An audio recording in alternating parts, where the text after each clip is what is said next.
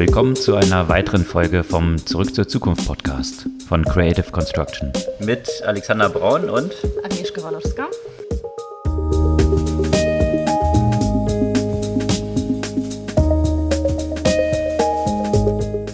Was gab's Neues letzte Woche? Letzte Woche gab es vor allem die Riesenaufregung, die es sogar in deutsche Nachrichten geschafft hat. Überraschenderweise zum Thema Jeff Bezos iPhone, der gehackt wurde.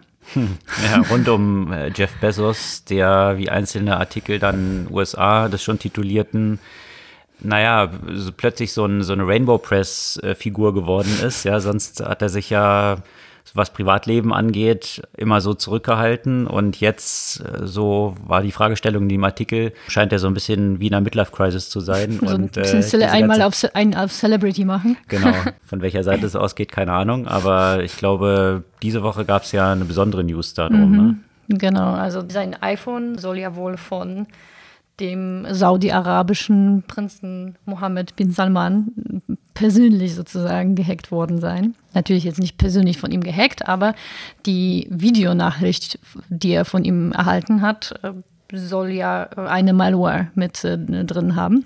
Da muss man dazu sagen, dass er ähm, anscheinend mit ihm vorher schon im Austausch war. Also das war jetzt nicht so eine random Message, die er bekommen hat, sondern. Ja, oder? aber eben nicht so richtig. Und das ist so das, was, was so verwundert, weil man denkt, äh, keine Ahnung, äh, weiß ich nicht, gerade wenn man sich so ein bisschen mit Technologie auskennt, was man Jeff Bezos unterstellen könnte, mhm. wenn du jetzt die erste oder zweite Nachricht von jemandem bekommst, ähm, mit dem du jetzt nicht im regen Kontakt warst und dann klickst du gleich auf ein Video und wenn du dann noch weißt, wer das ist, also die haben wohl Ich bin ein Prinz aus Nigeria und habe ein gutes Angebot. so in etwa. Mhm. Naja, also die haben ja wohl äh, Telefonnummern tatsächlich bei irgendeiner Veranstaltung dann ausgetauscht und dann war ja gleich die erste Message, die er von ihm bekommen hat, irgendwie so ein Video ja, mhm. auf das er geklickt hat. Und dann weiß ich nicht, äh, das lernt man eigentlich so ziemlich schnell. Wenn du dich nicht sicher bist, klick nicht auf irgendwelche scheiß Videos, die du bekommst. Mhm. Na, das ist jetzt natürlich ziemlich kontrovers diskutiert worden und so eine interessante Side-Story davon ist natürlich, oder brisante Side-Story vielmehr, dass diese Konversation oder dieser Austausch zwischen den beiden eben stattfand, noch vor der Ermordung von Jamal Khashoggi, mhm durch äh, Saudi-Arabien, ja, die natürlich äh, nichts mit dem Prinzen zu tun hatte, sondern äh, nur seinem Team, was so ein bisschen über die Stränge geschlagen ist mhm. in der mhm. Botschaft in Istanbul, die jetzt interessanterweise dann auch einige davon zum Tode verurteilt wurden. Mhm. Also äh, auch eine haarsträubende Geschichte natürlich. Und die Brisanz hat es natürlich auch insofern, als ja Jamal Khashoggi ja Journalist für die Washington Post war die wiederum ja Jeff Bezos gehört. Genau. Also sind so verschiedene Side Stories, die damit so verknüpft sind, mhm. aber auch die Frage sich stellt, hat es jetzt wirklich so stattgefunden, wie es jetzt kolportiert wurde, mhm. dass tatsächlich das darüber gehackt wurde, das Phone, weil eben auch die Beweislage wohl nicht so richtig klar zu sein scheint, oder? Mm, naja, also es gibt ja auch tatsächlich jetzt mehrere Reports von unterschiedlichen Quellen die stark auf diese Pegasus-Produkt von einer Firma, die heißt NSO Group, die wohl nachweislich für die saudi-arabische Regierung ja auch arbeitet. Mhm. Man konnte ja auch tatsächlich nachweisen, dass sich ja auch das Traffic auf seinem Phone ja auch verändert hat, seitdem er diese Nachricht erhalten hat. Mhm. Also das sind ja schon starke Indizien. Mhm. Und das ist, finde ich, ja auch, wo du sagst, das sind so mehrere Side-Stories. Auch eine weitere Story, zum Thema Cybersecurity-Söldner. Ne? Das mhm. sind halt Unternehmen, die genauso wie früher so private Söldnerunternehmen, die irgendwo hinfahren und im Auftrag von Regierung oder sonstigen Akteuren kämpfen, so hat man sich, kann man sich jetzt hier auch so ein Unternehmen heiern, die so ein bisschen Cyberkrieg für dich ausführt. Was interessanterweise äh, ein israelisches Unternehmen ist, dieser Cyber Soldier, die äh, mit ihrem besten Buddy Saudi-Arabien äh, jetzt anscheinend tätig werden, äh, was ja auch ganz interessant ist. So ein Reverse von der der WeWork-Story, wo letztendlich der Kronprinz über die Funds, die ja äh, Softbank gegeben hat, dann WeWork finanziert hat und äh, den Adam Newman als äh, israelischen Staatsbürger zum Milliardär gemacht hat. Was wahrscheinlich auch äh, so ein bisschen unbeabsichtigte Nebenkonsequenzen war. waren ja. Ja.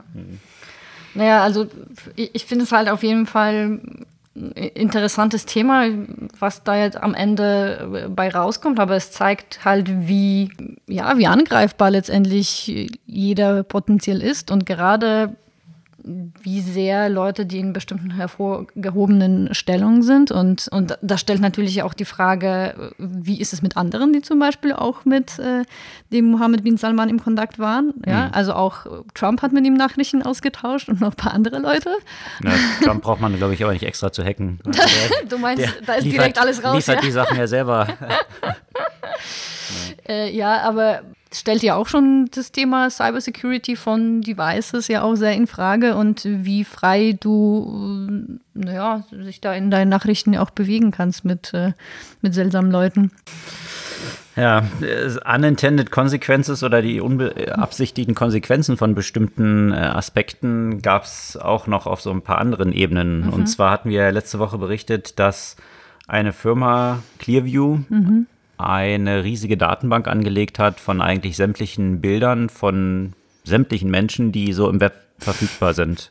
Und auf dieser Basis dann äh, mit Gesichtserkennung drüber gelegt, diese als Service quasi zur Erkennung von beliebigen Personen Strafverfolgungsbehörden anbietet. Mhm. Und äh, das, was man immer so mit dem Fingerzeig auf China so gesagt hat, oh weia, äh, Gesichtserkennung und totale Überwachung, damit ziemlich klar demonstriert hat, das ist jetzt nicht nur China, sondern das wird kann in den USA und ja, kann, kann sich jede Strafverfolgungsbehörde mhm. einfach dazu buchen, einfach zu Clearview gehen und sagen, hier möchte ich irgendeine Person identifizieren.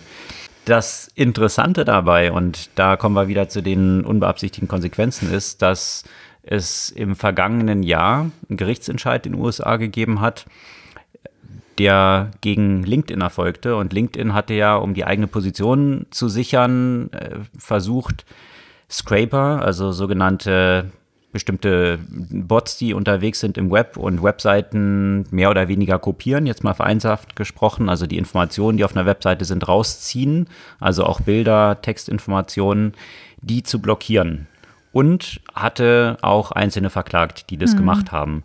Und äh, der Gerichtsentscheid ist dann so ausgefallen und die Argumentation war zugunsten des Wettbewerbs, dass es LinkedIn nicht erlaubt ist, diese Leute zu verklagen. Mhm. Punkt eins. Punkt zwei, dass LinkedIn nicht mal Maßnahmen technischer Natur unternehmen darf, um Scraper zu stoppen. Hm. Also die Absicht dieses Gerichtsentscheids war es, natürlich die Wettbewerbsfähigkeit äh, aufrechtzuerhalten, dass es nicht nur so dominante Plattformen gibt, die diese ganzen Daten horten. Um Was damit, an sich ja auch richtig ist, ne? Exakt. Weil das war ja auch unter anderem die Konsequenz, weswegen kam ja auch diese Scraper, weil LinkedIn ihre API zum Beispiel stark eingesch äh, eingeschränkt hat, sodass man ja über die API nicht an die Daten kam, weil die dann nur den Partnern, die sich LinkedIn ausgesucht hat, zur Verfügung standen halt, ne? Exakt. Von daher ist es irgendwie Damit sollte der Wettbewerb eben dynamisch werden. gehalten mhm. werden. Die Konsequenz ist jetzt aber, dass eben so jemand wie Clearview jetzt eben diese ganzen Bilder zusammengezogen hat. Und äh, das wirft natürlich sehr interessante Fragestellungen auf, inwiefern Wettbewerb im Konflikt mit der Privatsphäre eigentlich steht. Hm. Und äh, nicht nur auf dieser Basis. Die, die andere äh, Geschichte, die auch ziemlich groß war äh, letzte Woche, war ja dieses Thema Third-Party-Cookies mhm. Äh, und Google. Mhm. Also Third-Party-Cookies sind eben seitenübergreifende Cookies, sodass ich identifizieren kann, wenn ich die New York Times bin oder der Spiegel, wo die Nutzer noch so unterwegs sind. Also übergreifende Informationen über meine Seitenbesucher bekommen. Mhm. Damit den Vorteil habe, dass ich mehr über meine Besucher weiß und die auch mit zielgerichteter Werbung erreichen kann. Mhm. Und äh, da hatte Apple ja schon im vergangenen Jahr oder vor zwei Jahren schon den Entscheid gefällt, dass im Safari-Browser diese sogenannten Third-Party-Cookies nicht mehr akzeptiert werden, was auch eine ziemlich schnelle Konsequenz hatte. Und zwar hat sich das so ausgewirkt, dass die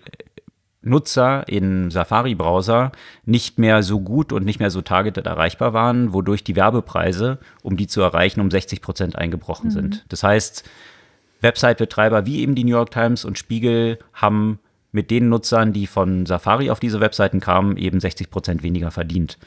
Und das ist natürlich, wenn man sich die Dominanz des äh, Safari-Browsers gerade auf den ganzen iOS-Systemen anschaut, natürlich äh, ein ziemlicher Impact für mhm. diese Seitbetreiber. Und jetzt, wie gesagt, hat Google gesagt, sie werden das jetzt auch ab kommenden Jahr, glaube ich, ausrollen. Das heißt, im Chrome-Browser, der ja der wichtigste und also zumindest am weitesten verbreiteste Browser auf dem Desktop ist, mhm. wird sich die gleiche Konsequenz ergeben. Hm. Also die Einnahmemöglichkeiten von Webseiten, die eben über Werbung Geld verdienen, werden sich dramatisch nach unten entwickeln als Konsequenz davon. Interessanterweise aber nicht auf den Plattformen selber, weil Google und Facebook, diese großen Plattformen, die haben natürlich einen ziemlich guten Überblick, mhm. wo die ganzen Nutzer, also Google als Betreiber des Chrome-Browsers, wissen sie natürlich darüber Bescheid. Genauso Facebook, wenn ich mich eben viel auf Facebook-Seiten befinde und andere Seiten Facebook integrieren. Also da weiß Facebook ja sehr viel über die Nutzer. Das heißt, hier ist eigentlich auch wieder die gleiche Fragestellung. Ist hier Privatsphäre eigentlich im Konflikt wiederum mit dem Wettbewerb? Weil natürlich vorgeschickt wurde, dass diese Änderungen gemacht werden, um den Nutzern mehr Privatsphäre zu gönnen, in Anführungsstrichen. Die Konsequenz davon ist aber, dass diese Plattformen, die wenigen, eigentlich jetzt gestärkt werden dadurch. Mhm. Und das ist auch genau die Konsequenz, die man aus dieser ganzen GDPR-Regelung gesehen hat, wo man auch gesagt hat, man möchte eigentlich diese Plattformen schwächen.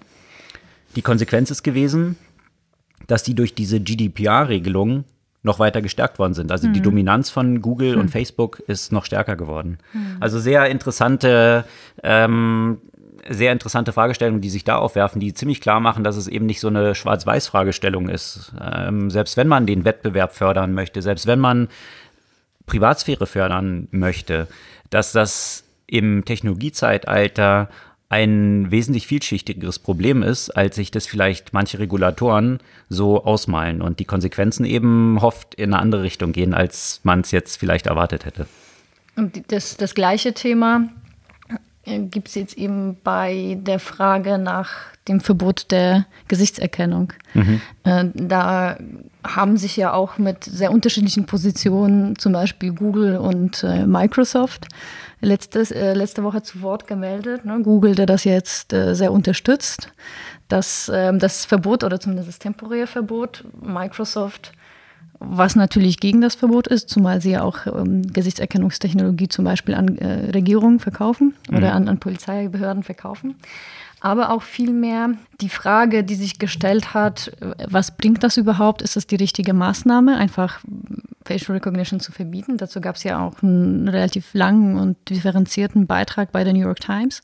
Von Bushner, ja. Genau. Und letztendlich ähm, sieht er ja auch so, dass die, dass das Verbot auch nur so ein bisschen Symptombehandlung ist. Mhm. Und der Punkt ist die Identifizierung sei es durch Facial Recognition äh, oder durch andere Methoden, die erfolgt ja ohnehin. Und Facial Recognition ist nur eine der Möglichkeiten. Ja. Du kannst, hast ja so viele andere Möglichkeiten, die Personen zu identifizieren. Und die Frage ist halt, was kommt ja auch danach? Ne? Der sieht ja so diese drei Aspekte der modernen Massenüberwachung, also Identifizierung, Korrelation und Diskriminierung. Mhm. Ne? Also erstmal muss ich dich identifizieren, wer bist du überhaupt? Aber das ist ja nur der erste Schritt. Das Relevante ist, was danach passiert. Wenn ich dich identifiziert habe, wie finde ich Korrelation? Wie finde ich alles Mögliche über dich raus? Wie finde ich, was du kaufst, wo du hingehst? Und äh, diese Möglichkeiten hast du dann natürlich auch, Facial Recognition hin oder her. Und der letzte Punkt ist eben diese Diskriminierung, weil warum willst du jemanden identifizieren und die Informationen über ihn sammeln, um ihm unterschiedliche Angebote sozusagen zu machen, mhm. wenn es dann um Werbung geht zum Beispiel. Oder weil du dem zum Beispiel einen schlechten Credit Score geben kannst. Und äh, die Frage ist halt eben nicht nur rein nach Facial Recognition ja oder nein, sondern dass wir einfach im Moment kein gesellschaftliches Verständnis, auch nicht wirklich eine Regulierung oder auch nicht wirklich eben eine Übereinstimmung darüber haben, wie weit eben diese drei Dimensionen gehen dürfen. Und er sieht halt eben die Facial Recognition, sagt er, das ist eine falsche Fragestellung, mhm. weil es ja quasi nur ein ganz kleiner Ausschnitt von diesen drei Dimensionen, die eigentlich noch grundlegender behandelt werden müssten. Ja, und auch nur ein Werkzeug von vielen, was, von vielen, was das genau. ermöglicht. Also was heute ja schon von vielen angewendet wird und natürlich, da sind wir wieder bei der Dominanz von großen Plattformen natürlich insbesondere von Facebook und Google sehr mhm. gut angewendet werden kann, weil sie so viel Daten haben, auch übergreifende, geräteübergreifende Daten, ist halt so Fingerprinting, mhm. um Nutzer auch geräteübergreifend zu identifizieren und damit halt auch zu tracken, wenn ich eben zu Hause sitze an meinem Desktop und irgendwas mache und eine Werbung sehe, ob ich dann tatsächlich auch vielleicht in den Laden reinlaufe, mhm. weil ich jetzt eine Anzeige von Mediamarkt gesehen habe und die letztendlich tracken wollen, welche Auswirkungen hat denn das Sehen dieser Anzeige auch auf die Nutzer? Mhm. Wenn natürlich diese Journey abbricht, nachdem ich meinen Desktop verlasse, ist es ja nicht zurückzuvollziehen, ob der Nutzer jetzt deswegen tatsächlich auch physisch in den Laden gelaufen ja. ist. Wenn ich aber weiß, welches Handy der noch hat, weil die Accounts miteinander verknüpft sind und andere äh, eben Fingerprinting-Einstellungen, die, die noch wesentlich weitergehen als nur Verknüpfung von Accounts, dann habe ich natürlich viel bessere Möglichkeiten zu identifizieren, wie die Wirksamkeit meiner Werbung ist. Mhm. Und das ist wiederum der Vorteil, den dann eben solche riesigen Plattformen wie Google und Facebook haben, mhm. was kaum ein anderer eben abbilden kann. Mhm. Also von daher denke ich sicherlich äh, ist da, ist da viel dran. Mhm. Also dass äh, jetzt Facial Recognition als eins von diesen Tools, was es ermöglicht, ist halt so ein großer Werkzeugkasten und dann würde man sagen, jetzt verbieten wir den Hammer. Äh, die ganzen anderen Werkzeuge sind da trotzdem noch drin, die, die, äh, die eigentlich vom Effekt das gleiche. Können, genau. Äh, mhm. Eine spannende News gab es auch, wo wir bei diesen Plattformen sind und der Dominanz Google. Mhm. Ja. Und Google hat ein Redesign der Suchergebnisse lanciert. Und das hat für sehr, sehr viel Diskussion gesorgt. Stichwort Dark Patterns und solche Geschichten. Also vielleicht ganz kurz dazu, was hat Google gemacht? Sie haben die Darstellung der gekauften Ergebnisse. Also man hat ja immer in der Suchergebnisdarstellung diese Unterteilung. Oben kommen erstmal so Anzeigen, die eben bezahlt sind. Und darunter kommen die organischen, also die normalen, unbezahlten Suchergebnisse. Und Google war immer sehr vorsichtig und hat eine klare Differenzierung vorgenommen, zumindest zu Beginn der Historie des Unternehmens, dass sie ganz klar abgegrenzt haben, visuell, was Anzeigen sind und was jetzt organische Ergebnisse sind. Google hat ja das, das Geschäftsmodell von bezahlten Anzeigen ja nicht mhm. erfunden, ja, mhm. sondern Google war zunächst mal, wenn man sich so zurückerinnert, äh, die einen oder anderen werden es noch wissen, Alta Vista und solche Geschichten, ja. Früher gab es halt mal so Suchmaschinen, äh, die es jetzt schon lange nicht mehr gibt die dann immer mehr zu Portalen wurden, weil natürlich die Fragestellung war, wie kann man überhaupt damit Geld mhm. verdienen? Und das war damals so in der Dotcom-Zeit der große Boom. Ja, wir müssen Portale werden, um die Leute möglichst lange auf meiner Seite zu halten. Die Suchergebnisse waren unterirdisch, ja, weil mhm. sie natürlich diese Technologie nicht weiterentwickelt hatten, weil sie die Leute ja nicht wegschicken wollten. Und dann kam so eine komische scrappy Bude aus irgendeiner Garage namens Google, die einfach eine weiße Seite mit einem Eingabefenster gemacht mhm. haben. Und natürlich hatte dieses Unternehmen noch gar kein Geschäftsmodell wussten nicht, wie wollen wir überhaupt Geld verdienen. Und dann kam so ein komischer Player, GoTo, die hatten auch eine ziemlich schlechte Suchmaschine, aber in dieser Suchmaschine konnte man immer schon bieten, um mhm. in diesen Anzeigen dann äh, in einer Position drin zu sein. Und da gab es eben keine Differenzierung. Und das war immer so ein bisschen das Problem, weil die Nutzer dann nicht wussten, wenn sie diese Suchmaschine GoTo genutzt haben, äh, klicken sie jetzt darauf, weil es eine Relevanz hat oder weil jemand dafür bezahlt hat. Und mhm. das war eigentlich so die Idee von Google, dass sie dann dieses Modell genommen haben mhm. und adaptiert haben und gesagt haben, okay, wir müssen aber eine Differenzierung schaffen, damit eben die Nutzer nicht verloren gehen und äh, wissen, warum ein bestimmtes Ergebnis mir angezeigt wird. Und äh, wie auch immer diese Entwicklung dann nachher erfolgt ist, ist es dann so gewesen, dass äh, über die vergangenen Jahre sich die Prominenz der Anzeige mhm. von den Suchergebnissen immer weiter äh, reduziert hat. Mal war eine grüne Box drum, mal eine gelbe, dann wurde sie immer weniger sichtbar, dann war keine Box mehr drum und dann wurden nur noch so ein Icon-Ad daneben mhm. angezeigt, was auch immer weniger prominent wurde. Der Hintergrund ist natürlich der, wenn ich damit Geld verdienen kann, dass Leute auf diese Anzeigen klicken und Leute das gut identifizieren können, was die Anzeige ist, führt es halt zu weniger Click-Throughs mhm. und damit weniger Einnahmen für Google. Und, äh, Vor allem jetzt mittlerweile, wo die Leute äh, so ein bisschen übersättigt sind, ja auch von Werbung. Ne? genau, und vor diesem Hintergrund ist natürlich die Frage, wie kann Google jetzt noch weiter mhm. ihre Einnahmen steigern? Und deswegen eben Stichwort Dark Patterns, wenn ich eben versuche, meine Nutzer in ein Verhalten zu bewegen, was sie gar nicht beabsichtigen, wenn sie wüssten, was eigentlich dahinter steckt, das macht Google jetzt hier eben ziemlich stark in diesem mhm. Redesign, weil jetzt die Anzeigen eigentlich gar nicht mehr zu unterscheiden sind. Gab natürlich dann viel Protest. Und Google hat dann gesagt, nein, nein, die sind doch sehr gut zu unterscheiden, mhm. weil äh, jetzt werden eben sämtliche Suchergebnisse, die ganzen Websites, die angezeigt werden, mit so einem kleinen Icon, dem Favicon sozusagen mhm. der jeweiligen Webseite dargestellt, mhm. was aber tatsächlich jetzt verwechseln ähnlich der Anzeigen aussieht, weil da steht statt ein Favicon einfach ganz klein Ad an der Stelle, wo bei den anderen Favicon steht. Also man kann es nicht mehr wirklich auseinanderhalten.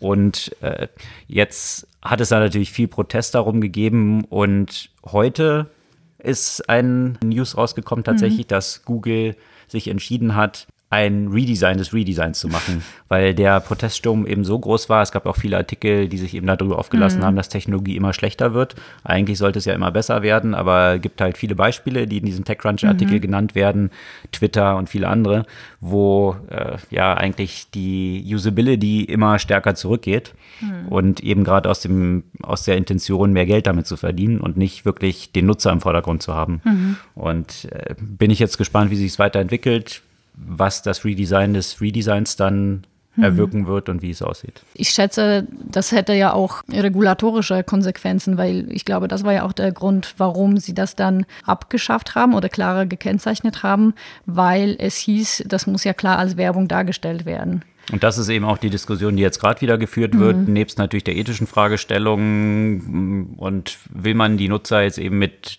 Dark Patterns verwirren. Hm. Äh, natürlich auch vor dem Hintergrund, dass Google natürlich im Kreuzfeuer jetzt von Klagen steht, äh, hm. eigentlich in sämtlichen Bundesstaaten, was die Dominanz ihrer Plattform angeht, dass das vielleicht ist, dass hm. äh, Google jetzt zum Undenken gebracht hat, das wieder naja, ein bisschen aufzulösen.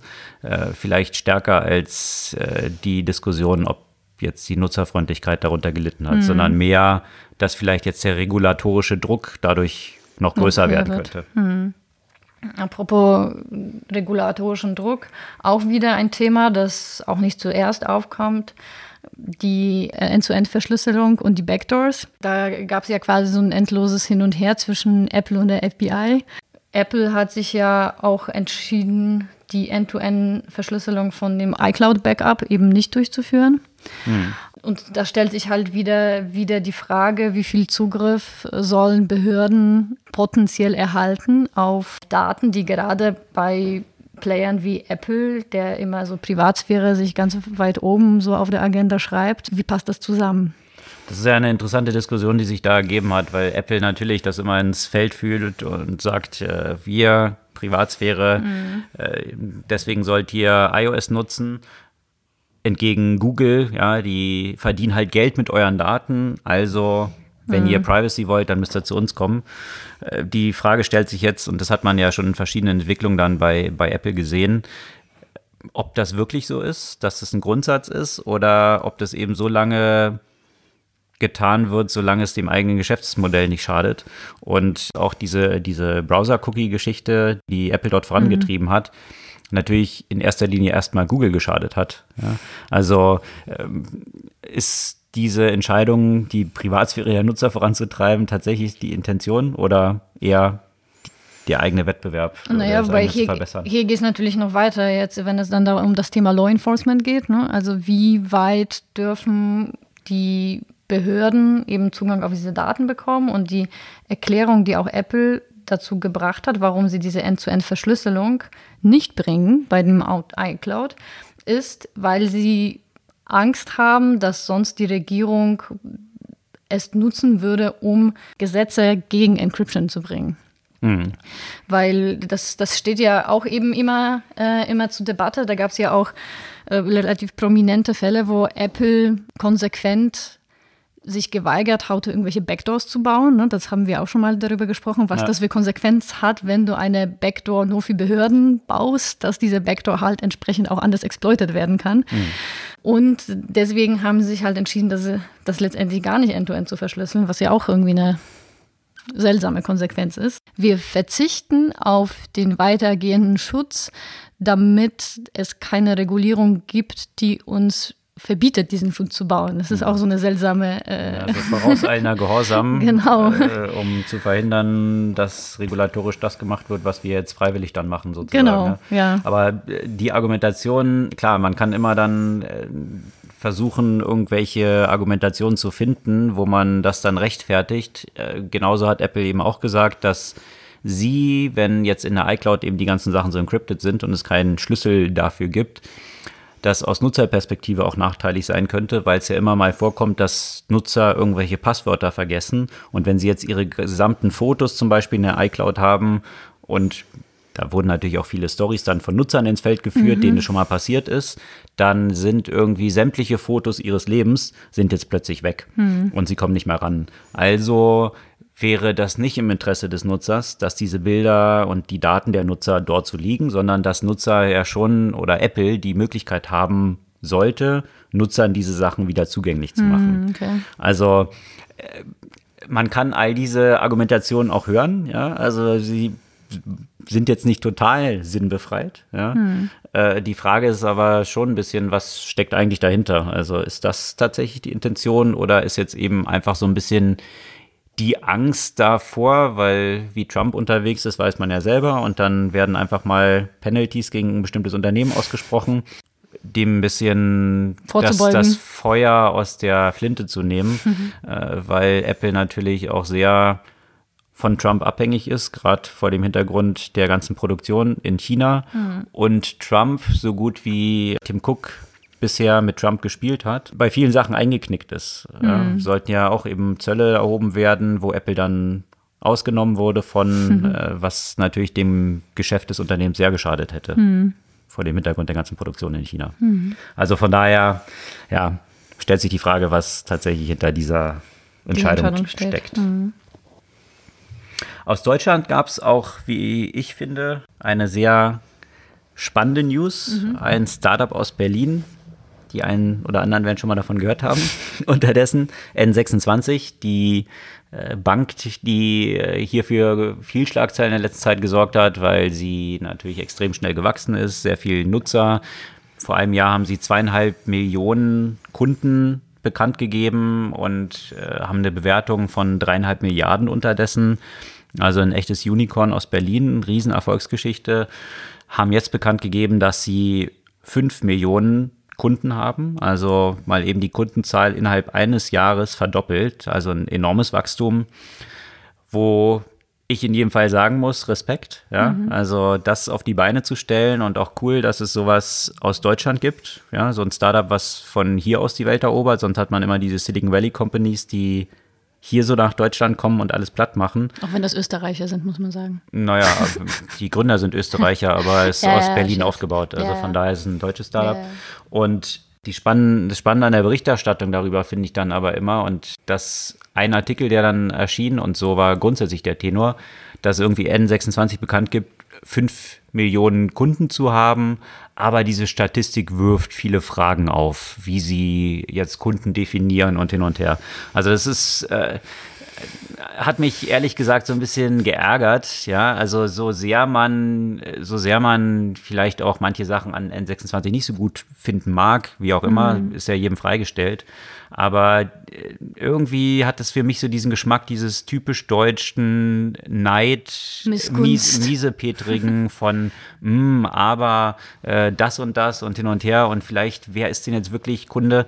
Ich denke, wenn man sich so anschaut, wie lange es den klassischen Banken oder bei den klassischen Banken dauert, äh, wenn sie jetzt eine neue Brand aufbauen, was sie auch versucht haben, eigene Digitalbanken zu launchen, die bisher alle ziemlich naja, mehr oder weniger krachend gescheitert sind, hier signifikant viele Kunden aufzubauen, dann ist es ja in jedem Fall ein Riesen-Achievement, was N26 dorthin bekommen hat und auch eins, auf das man ruhig stolz sein kann, hm. ohne jetzt die ganze Zeit das Hana, das Hana Suppe finden zu wollen. Das klingt für mich so wie diese ganze Diskussion rund um Tesla, wo dann die deutschen Automobilhersteller auch immer gesagt haben, ja, aber wir haben mal so einen Tesla auseinandergenommen und das Spaltmaß und hin und her.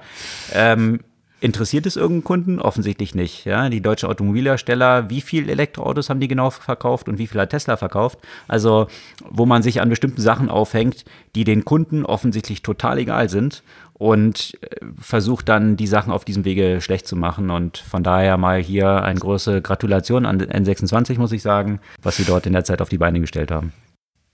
Ein anderes Thema, was mindestens so wichtig ist wie Finanzen, äh, auch ein Startup, allerdings nicht aus Deutschland. Was ich sehr interessant finde, äh, Babylon Health, vielleicht haben die einen oder anderen schon mal davon gehört, das ist ja so eine AI- gestützte Healthcare-Produkt. Die haben jetzt eine Zusammenarbeit mit Wolverhampton in England, um quasi komplett das äh, Gesundheitssystem in dieser Stadt äh, umzubauen. Okay, also ähm, Wolverhampton ist eine Stadt dann. Sozusagen. Genau, in England. Also, okay, ja. Hätte ja sein können, dass ein Unternehmen ist. Ich habe von dem Ort noch nie gehört, aber okay. Die, haben, die sind sogar Platz 7 in der Premier League. Oh, ja. Ich als großer Fußballfan weiß davon natürlich was ich halt eben interessant finde, weil bisher die meisten Produkte, also die meisten Healthcare-Produkte, die funktionieren irgendwie so neben dem eigentlichen Gesundheitssystem. Ne? Und das ist halt so ein bisschen das Problem, dass es ja keine Verzahnung gibt zwischen dem stationären, traditionellen Gesundheitssystem und den, den Digitalprodukten. Und somit ist das Problem, dass weder das eine, also dass man voneinander nicht gegenseitig profitieren kann. Ne, dass ich, wenn ich jetzt zum Arzt gehe, dann gehe ich zum Arzt und dann bleiben meine Sachen dort. Und wenn ich jetzt irgendwie so ein Gesundheitsprodukt nutze, dann hat der Arzt wiederum nichts davon, weil es ja keine mhm. Verknüpfung stattfindet.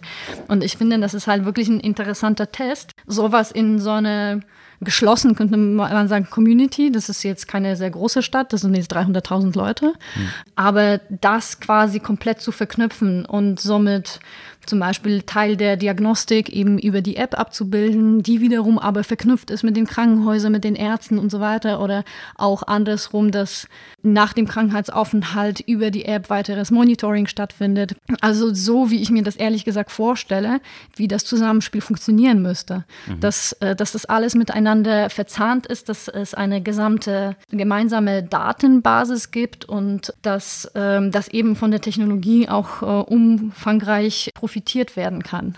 Okay. Sowas würde ich mir auch irgendwann mal äh, wünschen, dass, dass, dass solche Testprojekte dann tatsächlich auch in Deutschland stattfinden, weil ich glaube, dass es der Weg ist, wie man dieses System einfach äh, besser machen kann. Also sind wir gespannt. Tut sich ja seit langer Zeit mal ein bisschen was so im deutschen Health-Markt mit dem aktuellen Gesundheitsminister. Ob stimmt, da ja. Sachen in diese Richtung vorangetrieben werden und mhm. sich äh, ein bisschen mehr Dynamik entwickelt, als es bisher der Fall war. Ich glaube, Sicherlich ein sehr schwieriges und sehr dickes Brett. Ja, das Problem halt, ich glaube, warum das ja in England halt einfacher ist, dass sie jetzt nicht dieses System von den unterschiedlichen Krankenkassen haben, hm. äh, sondern das ist ja der eine NHS. National Health Service und das äh, nimmt schon sehr viel Komplexität halt raus. Und hm. in Deutschland äh, die, die natürlich die jeweiligen Krankenkassen, die dann ja auch noch jeweilig unterschiedliche Bestimmungen äh, länderspezifisch haben und so weiter. Und dann ein Übereinkommen zu, zu finden, das, das stelle ich mhm. mir total schwer vor. Da, da müssen vielleicht noch andere Schritte vorher stattfinden, um dieses grundsätzlich dieses System ein bisschen zu verändern. Also, mhm. Zu verändern oder zu disrupten, äh, womit wir beim nächsten Thema sind. Ein äh, trauriges, äh, traurige Nachricht, die vor zwei Tagen, also am 23. rausgekommen ist. Und zwar ist Clayton Christensen gestorben, den die meisten wahrscheinlich entweder direkt über den Namen, aber auch zumindest über die Konzepte, die er so entwickelt hat, kennen. Also jeder, der schon mal von Disruptive Innovation und äh, Disruption gehört hat, was natürlich das Buzzword des Silicon Valley der letzten, naja, 20 Jahre mhm. mindestens war, ist gestorben. Und der hatte dieses Konzept Innovators entwickelt, Dilemma. Innovators Dilemma, in seinem berühmtesten Buch, was er geschrieben hat.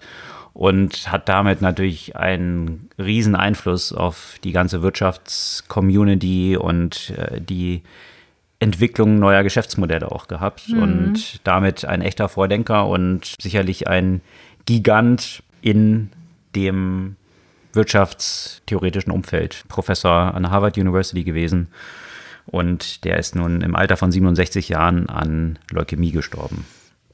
Und nicht nur Innovators Dilemma, sondern der hat eine Reihe von interessanten Büchern, die natürlich jetzt aus diesem Konzept ableiten.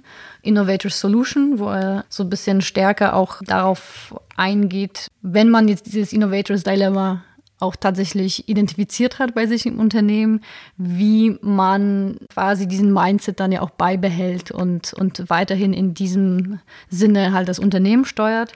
Und auch interessant eben zum Thema, wo, von dem ich äh, gerade gesprochen habe, auch der Innovators Prescription, wo er ja auch schon, das ist ja auch schon ein paar Jahre her, ich glaube 2008, äh, auch schon darüber gesprochen hat, wie konkret eben auch das Gesundheitssystem disrupted werden müsste und mhm. könnte. Womit ja. wir schon bei den Buchempfehlungen sind, äh, genau. als Überleitung, äh, eben auf jeden Fall Clayton Christensen aus Anlass seines Todes, die wirklich durchweg sehr empfehlenswerten mhm. Bücher. Natürlich Innovators Dilemma, Innovators Solution und Innovators Prescription. Und auch Competing Against Luck, The Story of Innovation and Customer Choice. Ich wollte aber noch, bevor wir die, die Buchempfehlung und somit abschließen, noch ein Thema, äh, auch zum, zum Thema Healthcare, weil das ja auch äh, ziemlich interessant, äh, interessante Meldung gab letzte Woche. Die 23andMe kündigt an, mehrere Leute zu entlassen. Und grundsätzlich das Thema Customer Genetics scheint so ein bisschen ähm, Probleme zu bekommen. 23andMe ist ein Unternehmen, wo man äh, eben so eine Speichelprobe hinschicken konnte und dann wurde analysiert, man hat die Ergebnisse zurückbekommen, ja, wie die eigene DNA mit unterschiedlichen Leveln an mhm. Komplexität, was Chancen von Krankheiten mhm. und, und solche Geschichten äh, bis hin eben äh, zur, zur Aufstellung, Herkunft, Zusammensetzung mhm. der eigenen DNA angeht. Mhm. Und ja, die, die waren ja hatten sehr geboomt in der letzten Zeit, sind so ein bisschen und, und so sind, glaube ich, auch da die Analysen dahinter. Wie gesagt, jetzt mit 100 Leuten, die entlassen wurden, 14 Prozent der Mitarbeiter. Ist ja schon ein ziemlich tiefer Einschnitt. Mhm. Und das war immer so ein bisschen ein, wie soll man sagen, so ein Wechselbad. Mhm. Ja, als sie gestartet waren, war es zunächst mal sehr schwierig, dort in den Markt reinzukommen. Dann hat sich das plötzlich sehr dynamisch entwickelt und jetzt vielleicht vor dem Hintergrund, und so sind ja auch die Diskussionen darum, rund um Privatsphäre und prominente Fälle, wo ein äh, Mörder dann identifiziert wurde, ein Massenmörder, der selbst natürlich keine DNA abgegeben hatte, aber es natürlich ausreicht, wenn ein Verwandter von ja. ihm das abgegeben hat und damit die Identifikation dann möglich war. Also schon eine spannende Entwicklung. Deswegen hat eben die Gründerin von, von 23 und Me auch nochmal jetzt ganz klar gemacht, dass Privacy für sie ganz vorne steht. Ne? Ja, aber ich, ich glaube, also das ist sicher ein Thema, aber ich glaube, dass ein anderes Thema ist, dass die Ergebnisse so wenig actionable sind. Hm. Dass das im Moment, weißt du, ich bekomme dann eine Information, dass ich so bestimmte Risiken habe oder was auch immer. Aber was soll ich denn daraus konkret machen? Ich finde dieses Interesse, okay, wie ist dann so mein, meine Herkunft, was habe ich jetzt so für Gene drin? Ja, das ist irgendwie interessant. Aber das bringt jetzt nie so wahnsinnig viel Mehrwert. Und so richtigen Mehrwert bringt das, wenn du einen Bezug auf den Gesundheitszustand bekommst und darüber eine Information, was zum Beispiel die richtige Ernährung für dich wäre oder welche Vorsorge du machen musst. Und das ist viel zu wenig mhm. verknüpft mit tatsächlichen Gesundheitssystemen zum Beispiel oder mit tatsächlichen ja. Empfehlungen. Und, und das wäre so der Grund, warum ich dann sagen würde, würde ich das machen, wenn das mir wirklich konkrete Unterstützung bietet. Äh, in meiner Gesundheit zum Beispiel. Und so ist es jetzt so ein bisschen Spielerei und wie viele Leute sind bereit, so eine Spielerei zu machen, vor allem wenn da äh, der Aspekt der Privatsphäre dazu kommt. Mhm. Da ist halt so der Risk und Benefit halten sich ja mhm. nicht so im Rahmen, finde ich. Also ich glaube, der Mehrwert, so wie ich es finde und wie es ja auch viele dann gefunden haben, ist schon ein großer, aber ich glaube halt ein einmaliger sozusagen. Mhm. Also man checkt es mal und findet es interessant, oh, 20 Prozent sind irgendwie von meiner DNA irgendwie Schweden und dann 10 Prozent Italien, was auch immer.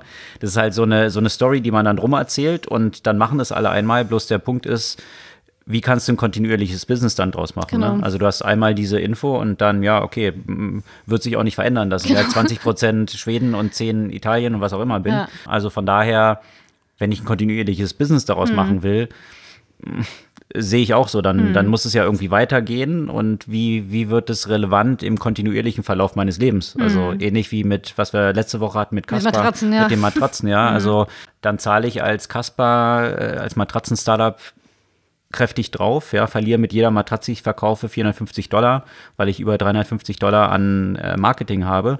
Aber wie häufig kaufe ich so eine Matratze? Mhm. Ja, also wer weiß, ob das nächste Mal, wenn ich eine Matratze kaufe, Casper überhaupt noch existiert. Also da profitabel über den Lifetime des Nutzers zu sein, ist halt höchst fragwürdig. Mhm. Und wahrscheinlich, deswegen haben ja aber auch solche Unternehmen wie 23andMe ja auch andere Monetarisierungsmöglichkeiten gesucht, dass mhm. sie nicht nur jetzt in diesem ja, irgendwie B2C-Konsumermarkt irgendwie Geld verdienen, sondern eigentlich ganz smart so aufgestellt sind, dass sie eine große Datenbank aufbauen, die sie dann wiederum mit Pharmaunternehmen mhm. für Research äh, zur Verfügung stellen und eigentlich deswegen ganz smart sind, weil sie sich von den Nutzern für den Aufbau der Datenbank eigentlich bezahlen lassen. Ja. Mhm. Aber klar, ist die Frage, wie schnell in diesem Geschäftsmodell, wie dort Geld verdient werden kann auch mit den Pharma Pharmaunternehmen zusammen und inwiefern nicht auch ein Zielkonflikt dann entsteht. Mhm. Potenziell, gerade wenn den Nutzern Privacy wichtig ist, wenn auf der anderen Seite sie dann hören, dass diese Daten für Pharma, Medical Research, vielleicht haben da viele kein Problem mit, aber viele andere schon. Mhm. Zumindest so aus dem Bauchgefühl heraus. Und jedenfalls spannend zu sehen, wie, wie daraus ein kontinuierliches Geschäftsmodell, weil der Wert, der dort drin steckt, ist natürlich schon Absolut. enorm und, Absolut. und wichtig, das voranzutreiben. Absolut. Ich glaube auch nicht, dass das jetzt äh, vorbei ist mit der Thematik. Im Gegenteil, aber, aber ich glaube, dass, dass die Unternehmen einfach daran arbeiten müssen, einfach Mehrwerte für die Nutzer zu schaffen. Mhm. Dann äh, soll es das für heute gewesen sein. Wie gehabt, sämtliche Artikel, über die wir gesprochen haben, stellen wir euch immer zum Nachlesen auch auf unserer Podcast-Blogseite zur Verfügung. Und Schickt uns gerne eure Likes, eure Kommentare, eure Vorschläge auch zu eurem Podcast und gerne auf den Abo-Button drücken. Dann können auch noch ein paar mehr Leute von unserem Podcast hören, wenn es euch gefallen hat. Bis zum nächsten Mal. Bis dann.